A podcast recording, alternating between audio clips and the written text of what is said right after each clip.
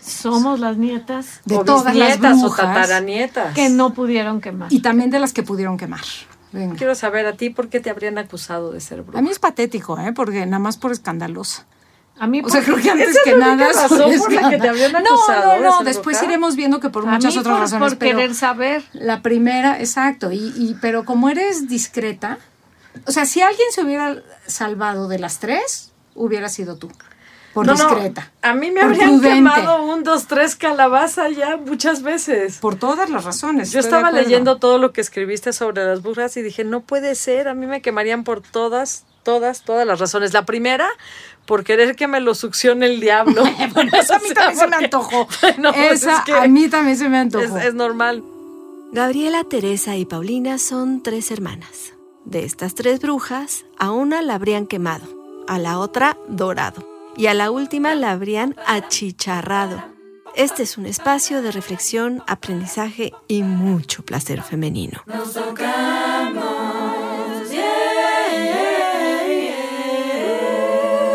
Hemos hablado de los inicios descritos del clítoris en la antigüedad, hemos hablado de nuestros recuerdos de la primera vez, que me acabo de dar cuenta que ella, la hermana mayor, no nombró cuándo fue la primera vez que descubrió su clítoris. Y por o sí eso- lo nombraste. No, no lo nombré. Y, y no lo va a nombrar, por eso no se va a quemar, no, Deja la- de no lo verán quemado.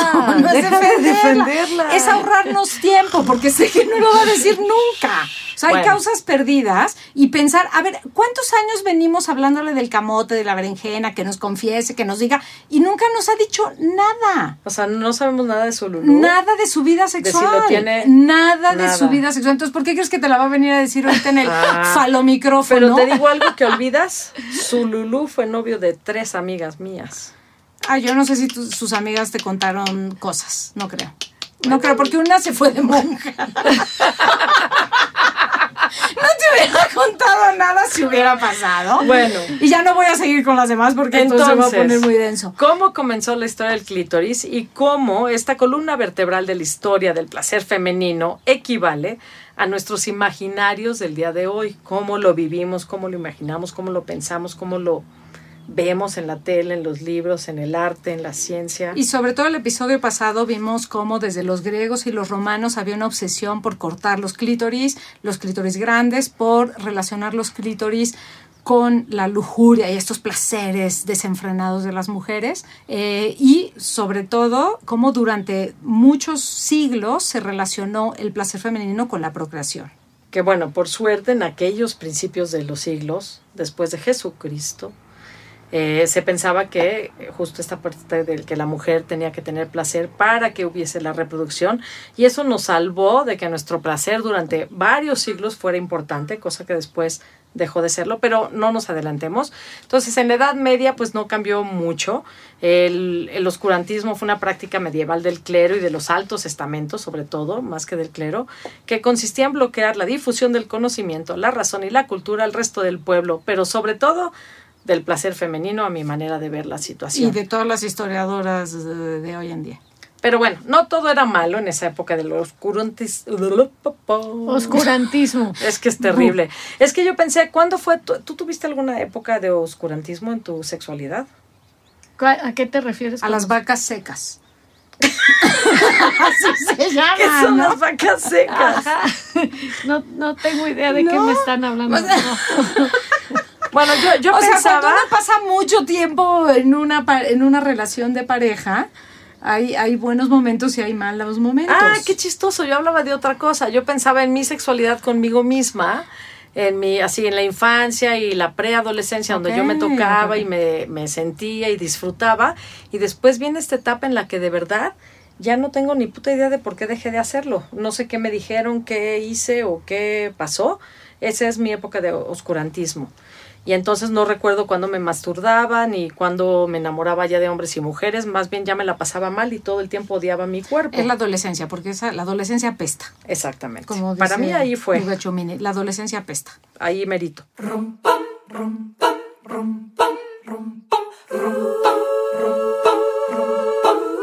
Tenemos un tema muy poderoso el Estoy día de de acuerdo. hoy. Ok, somos Oh, las manitas, somos tres hermanas, la mayor, la menor y la del medio. La lubricada del medio. pues ahorita vamos a ver eh, por qué el clítoris tiene que ver con eh, la cacería de brujas. Pero para empezar, eh, lo más, una de las cosas que hay que decir antes es que la cacería de brujas no sucedió en la Edad Media, en esas épocas de oscurantismo, sino que sucedió en pleno Renacimiento, es decir, donde nos han vendido esta historia de el inicio del humanismo, ¿no? Si pensamos en eh, autores como eh, Miguel Ángel y Leonardo, y nos hacen como esta historia en donde vamos que es que evolucionando, y la cacería de brujas es el lado oscuro del Renacimiento. No sucedió en la Edad Media. Claro, porque es las- esta confabulación del poder político diagonal poder religioso en esa época, sobre todo, pero no solo el religioso, yo quiero subrayar el poder político que va a tratar de controlar los cuerpos y la sexualidad de las mujeres en el caso de las brujas a costa de la vida. Mi impresión es que se le trató de echar muy fácil históricamente la culpa a la iglesia, ¿no? Como Exacto. si fueron estos fanáticos religiosos. Y sí, o sea, por supuesto que sí, ahí estaban, pero releyendo las nuevas lecturas de la cacería de brujas, sí es importante mencionar que la gran mayoría de juicios en muchos países fueron juicios civiles y que no fue la iglesia la que hizo esas persecuciones. Y- Para mí sería como muy importante hablar, eh, cuando leí todo esto sobre la cacería de brujas, la verdad es que lloré.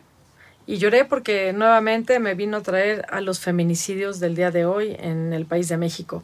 Porque los, la cacería, cuando dices la cacería de brujas, hemos visto tantos este, dibujos animados, caricaturas, cuentos, que nos parece como fantasioso, ¿no?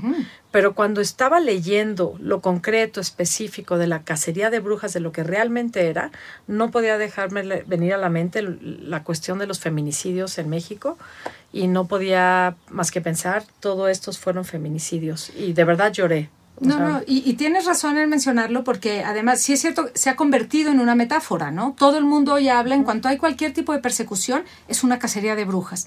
Y le quita la importancia y, eh, eh, no sé, la, la, la- ni siquiera sé cómo mencionarlo, el odio contra las mujeres No. en un momento específico de la historia que va mucho más allá de una metáfora. Es o decir, sea, no, no es... recuerdo quién fue el autor que dijo, nunca a nadie se le ha atacado tanto, tan constantemente, como a las mujeres. Hay, hay una autora que acaba de publicar un libro muy recientemente que se llama Brujas, eh, Mona eh, Cholet se llama, y ella justamente evoca a la cacería de brujas con la idea de la independencia. O sea, los feminicidios, muchos de ellos suceden en el momento en el que las mujeres deciden huir de la opresión en la que están viviendo. Y entonces lo que ella dice es, la libertad se paga con la muerte. Y eso es uno de los ejemplos que tenemos en la cacería de brujas.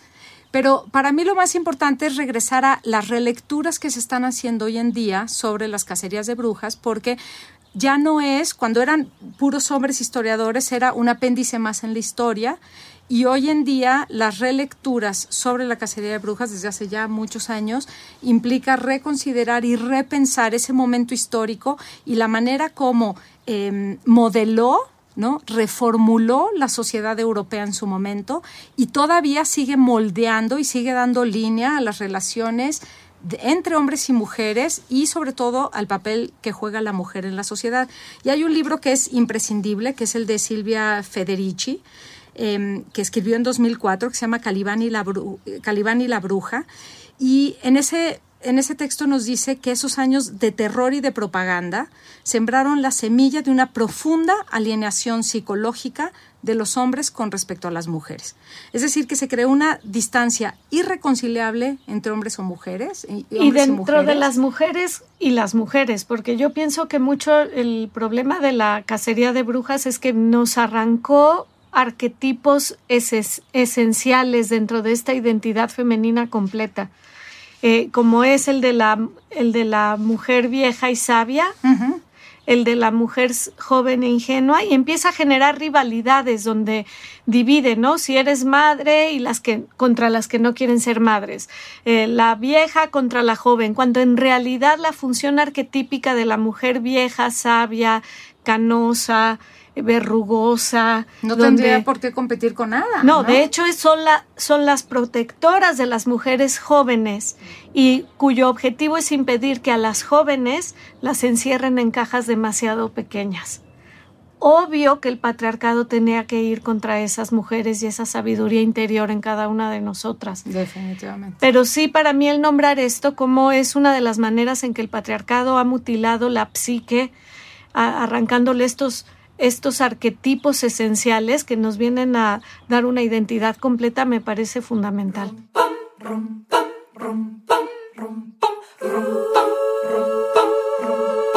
¿Cómo se definía que era una bruja y que no? O sea, el, Lo que quisieran, es, es que es parte de lo que es ridículo. Pero nosotros por lo que llegamos a las brujas es porque existe lo que llaman el beso del diablo y eh, lo que sucedió es que a muchísimas mujeres se les acusó de brujas porque tenían el clítoris demasiado grande. Entonces lo que pasaba en esa, en esa época es, es lo que le llamaban el beso del diablo, por eso tú hablabas No, por de eso yo digo que yo, sí, sí, o sea, yo habría sido bruja, a mí que me lo succione el diablo. A mí también, o sea, gracias. ¿verdad? ¿No? Este, Pero que no me y- quemen después. No, exacto, exacto. Pero, las, Pero, pero sí me puedo imaginar, por ejemplo, a todas estas mujeres, porque más fue terrible, ¿no? Las encueraban, las rasuraban, Las humillaban. las humillaban brutalmente, Las trau- violaban. las viola- las traumatizaban a tal grado que estaban en- entraban en un estado de congelamiento a nivel fisiobiológico y entonces no podían decir nada y existía esta figura que era el, el Picador. picador. ¿No? Y entonces el picador era el que iba y les picaba justamente la glande del clítoris para ver si sentían o no, pero estas mujeres estaban ya tan aterradas que no sentían absolutamente nada. Y si no sentían nada, pues entonces, bruja. Eran brujas. Y era si no sentían o si no sangraban, no, o sea, se inventaban cualquier excusa. Sí, sí, si ¿Y su cuerpo era distinto, si se veían demasiado viejas, Sí. si se veían de un peso del que cuando las pesaban no era, o sea, era van a encontrar la razón, la u- X mancha ya era señal del diablo. Y eso es importante porque además, claro que la- cuando las rasuraban ya generaba para ellas una violación al cuerpo y a su intimidad tremenda. Eh, y yo, ahora que estaba pensando esto que decías, una verruga, una cicatriz, un lugar, una, un, un lunar, una mancha, cualquier cosa. Los tienes todos. Y, por, y los hombres no. O sea, esa era mi pregunta. O sea, Ah, y los mira, qué hombres no. No, o yo sea, porque seguro pensaba- también los hombres tenían Claro. y cicatrices y manchas, clítoris, quizás no todos, pero y verrugas y manchas. Y, ¿quién es? o sea, como fuera. O sea, yo pensaba, si yo, o sea, en esa época, si hubiera nacido ahorita allá, me habrían quemado por todo menos por lo del clítoris grande. Pero a una de tus Porque exnovias sí la hubieran quemado por el clítoris grande. ¿Y tú cómo sabes Porque eso? me nos contaste bueno, eso. dijiste en, caso, en el una caso. fiesta, espérame, no. El caso es Eh, no, que- en una no, espérate, fiesta, es en que una fiesta, importante. en una fiesta de brujas, nos contaste del clítoris grande. Bueno, es que era muy impactante muy Nada hermoso. más, nada más. Pero bueno, nunca había visto uno antes así. Pero, por ejemplo, estaba esta cuestión de si el cuerpo de diferente, ¿no? Entonces yo pues tengo los brazos más cortos que la mayoría de las personas. Cada vez tengo más verrugas con la edad, no sé si a ustedes les salen. Es interesante que las primeras brujas a las que quemaron eran siempre... Eh, eh, Este chamanas, curanderas, sabia, curanderas, poderosas. parteras, poderosas, que tenían Claro. conocimiento. Y entonces yo, por ejemplo, les iba a decir, a mí cada vez que me sale una verruga hoy en día, me la quito y le empiezo a dar toquecitos de vinagre de manzana orgánica y con eso se cae. O sea, se cae la verruga, se va poniendo negrita y se cae y no queda nada. Es como arre- le arrebataron el poder a las brujas para apoderarse los médicos de ellas. Es decir, la medicina moderna nace desde que le quitan ese conocimiento porque eran las curanderas. que Van, fueron las, queman que- y les roban su saber. todo su saber. Son las que más sabían de ginecología, de cómo nacían los niños, de si no nacían, de por qué nacían. Eran las que sabían, pues hay que quemarlas para poderse. Y también tiene que ver, dice Silvia Federici, con el capitalismo. Claro, huevo. el patriarcado y el capitalismo son van así. Y ahí en esa te faltan tus dos dedos la trenza médica. Luego cicatrices, lunares, pues no inventes, Tú tengo todas. miles de esos. Este, pesar más de lo que aparentas, pues yo me veo de un peso y mis huesos pesan más, me habrían tatemado. No, a mí el que me- mejor me río para no llorar, pero esto de las aventaban al agua, si flotaban eran brujas. Claro. Si se hundían no eran brujas, pero entonces ya se ahogaron De y ya todas, se importa. todas las brujas. Exacto, se deshacían de ellas. Sí, y fíjate que, pero es terrible lo que dices porque en realidad hay muy pocos, o sea, muchos de los juicios ni siquiera tenemos voz de las brujas, porque eh, ya no decían nada las pobres mujeres. Y lo otro es que si No, decían, porque no ¿por qué había abogados ni había nadie que las defendiera No. tampoco. Y una mujer de carácter fuerte que se defendía ella misma, carácter fuerte, bruja. Entonces, Ya. si te defendías, bruja. Si te callabas, Ya, bruja. cállate, bruja. Si medio... Y, y lo que es y lo que es indudable es que está otra vez esta ecuación donde las brujas tienen un alto placer sexual no dirigido hacia la hacia la procreación. Y, y eso sigue siendo hoy en día. Fíjate, tengo una historia de un amigo que un día entró a su casa y estaba. Ah, no, no, no. Él se fue de viaje y yo me fui a cuidar su casa. Y pues soy curiosa. Entonces abrí el cajón del buró y me encontré un dildo tamaño baño. Y entonces cuando regresó le dije, güey, no sabía que eras bisexual. Y me dijo, no, no, mi mujer es insaciable. Le dije, y entonces, bueno, cuando yo ya no la puedo penetrar más, la sigo penetrando con el dildo para saciarla. Y entonces yo decía, ah, eso está chingón, ¿no? Y estas orgías nocturnas de las brujas, que me imagino que no todas han de, ser, sido, han de haber sido lésbicas, pero muchas que decían a mí que no me penetren, déjenme disfrutar con las otras chicas lesbianas.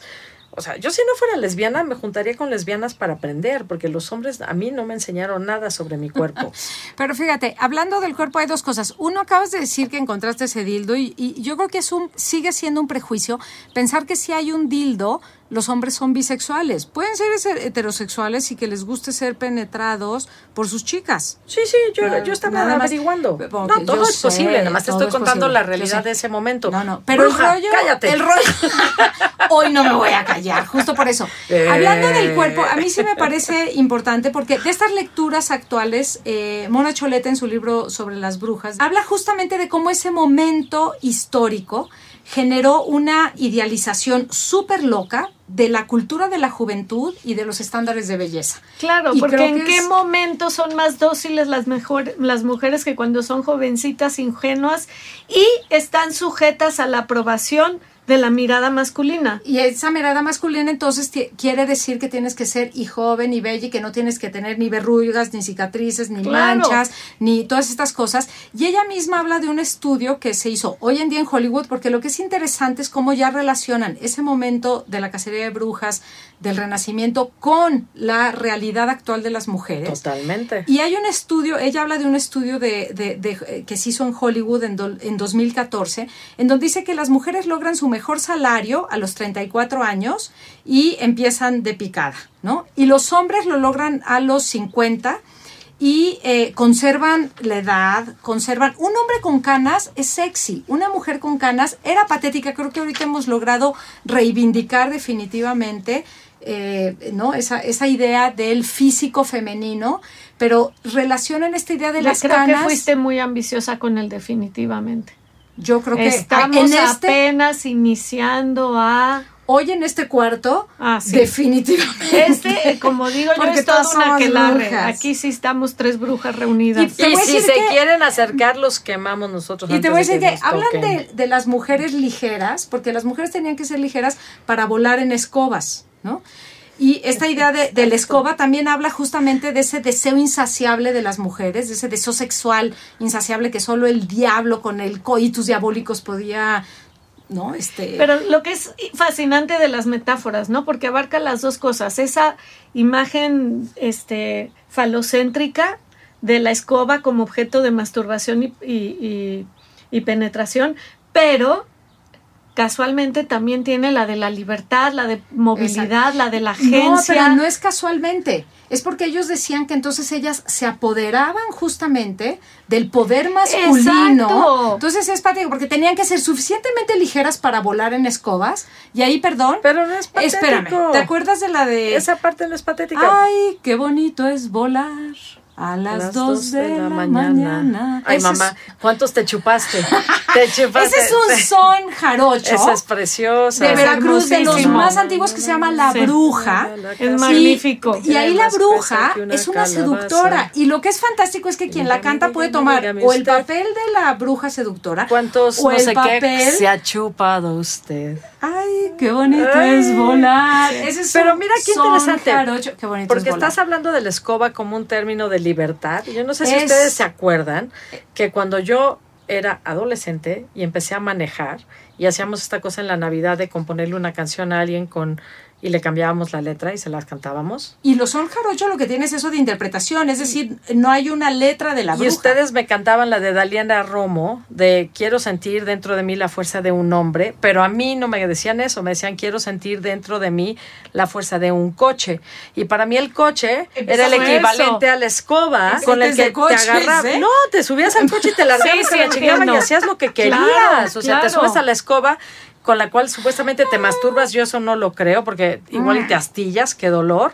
Pero, pero sí me parece interesante esta, esta como metáfora de la escoba que te permite volar y el coche que te meti- permite largarte, ¿no? Claro, es la agencia femenina que trataron de, que han llevado años y años el patriarcado tratando de mutilar. Y aquí quiero nombrar otra vez nada más por quien luego se activa cuando uno dice el patriarcado y, y piensa que es contra los hombres. No, ha habido ya siempre muchos aliados. De hecho, en estas cacerías de brujas se habla también de cómo cuando los hombres alzaban la voz para defender a sus mujeres acusadas de brujas les iba igual de mal. Y, y luego está la parte de la independencia económica, ¿no? Como, como un saber en donde, este, yo sí me acuerdo, por ejemplo, bueno, yo me acuerdo cuando quería tener cuatro hijos, ¿no?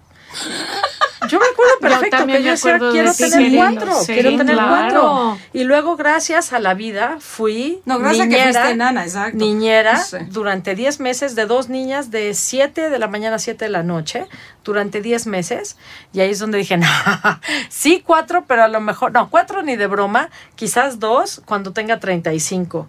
Y cuando cumplí 35 dije, bueno, cuando tenga 40 me lo replanteo y cuando cumplí 45 dije, no, pues creo que ya mejor si luego sí me muero de ganas adopto.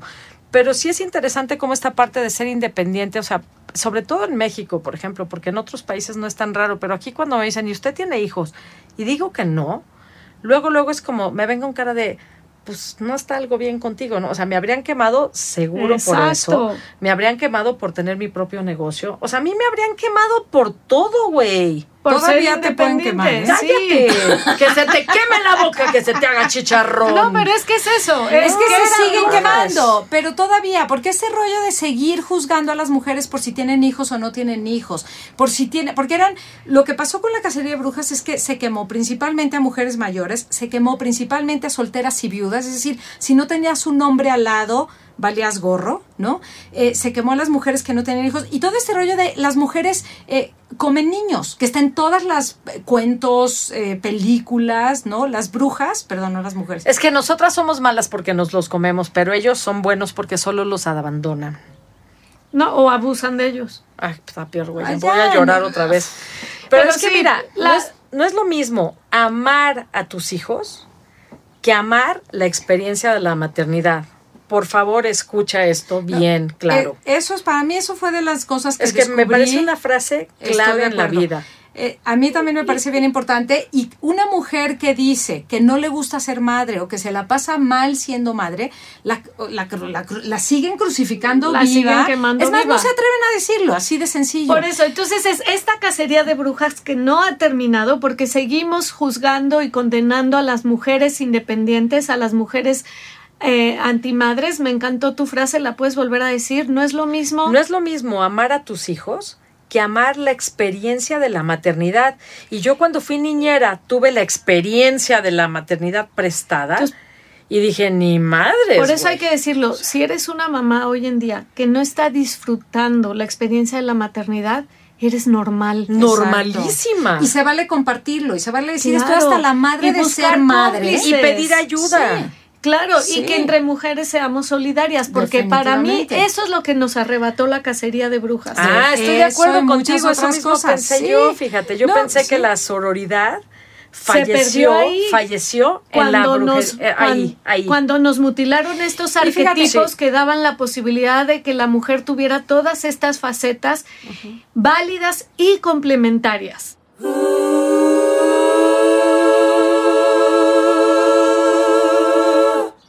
Fíjate, hay una palabra en inglés, gossip. ¿Qué es gossip? El chismecito. ¿Qué es chisme?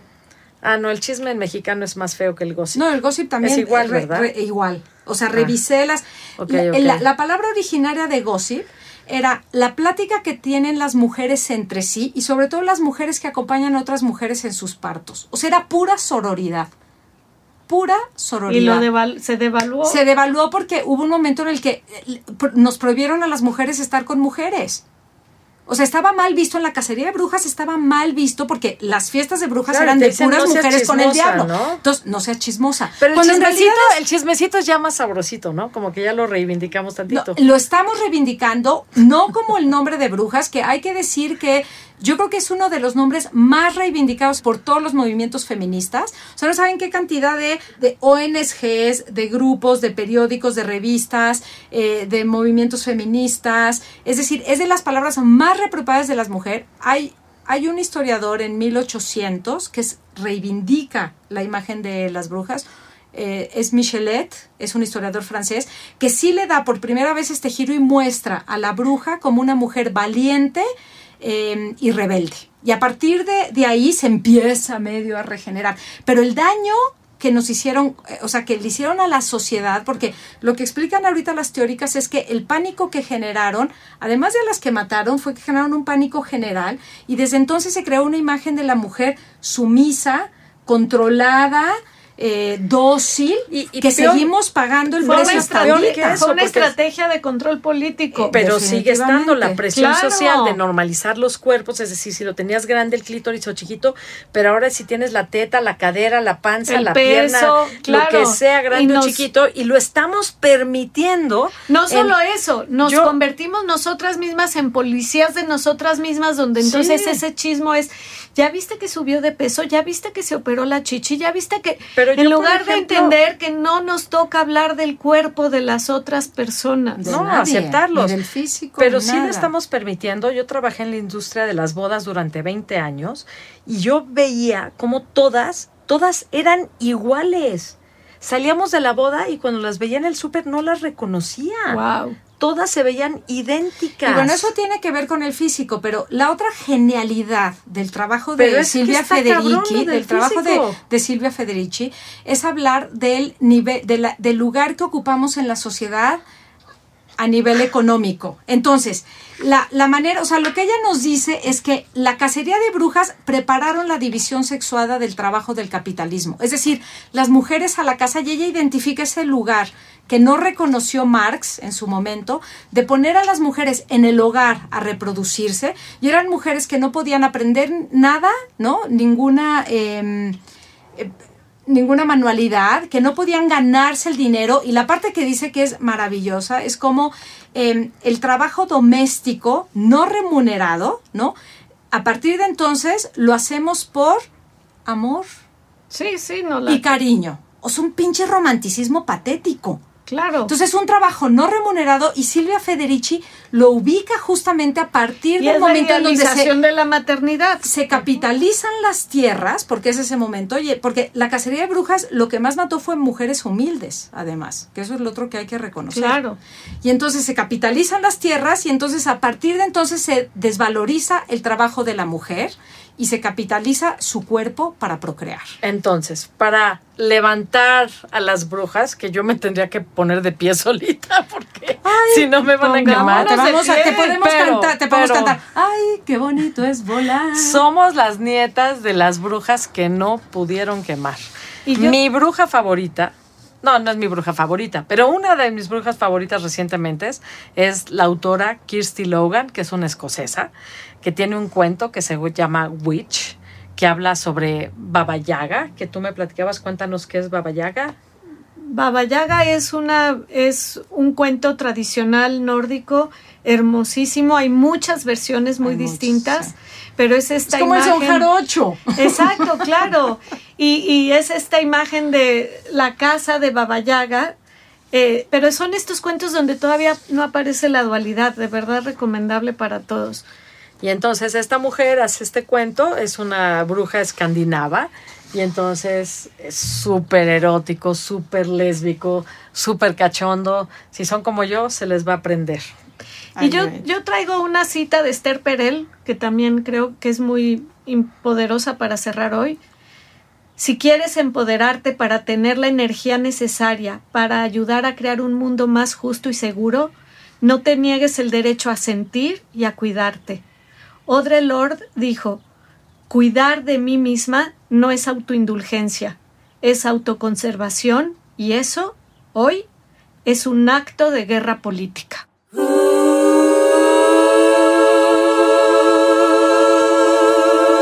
Muy bien, pues les invitamos a que nos sigan aquí en www.nostocamos.com. Nos tocamos guion bajo. No, era rayita. Venga, la bruja que traes dentro. A ver. Ay, qué bonito es volar. A las dos de la mañana y mamá. Dos de la mañana. Ay, qué bonito es volar. Ay, mamá. Que diga y que dígale usted cuántas criaturitas se ha chupado usted ayer. Ninguna, ninguna, ninguna, no sé. Yo ando en pretensiones de chuparla a usted. Es una joya esa canción. Es una gran canción. La bruja. Nada que he chupado muchas, me la quiero chupar a usted. fin. ¿Ya? ¿Algo más? Nos tocamos.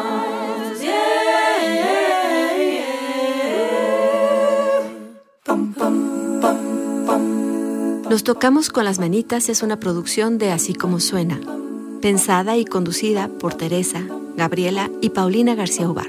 Sí, son hermanas. El apoyo editorial es de Andrés Pano, la dirección de Giselle Ibarra. En la consola y edición están Hugo Santos Quevedo y Patricio Mijares. La música original es de Gaby Blix. En esta época del, del medioevo, eh, se recomendaba untar el dedo con aceite y frotar la vulva de forma circular. Ojo, no con aceite de coche, porque no habían coches en esa época. Ni habían descubierto el petróleo. Ya Era sé. de cacahuate de chocolate. Ya sé, pero eso es lo que pensaste tú, ¿no? Pero como, como leí eso, dije, bueno, ¿qué sí podemos usar? Y yo no sé si este sea un buen momento para hablar. ¿De qué? de los aceites. De los aceites que sí se pueden usar y de los que no. ¿O no? Entonces, ¿qué cosas sí podemos usar? Ojo, los lubricantes industriales tienen productos químicos nocivos y agresivos.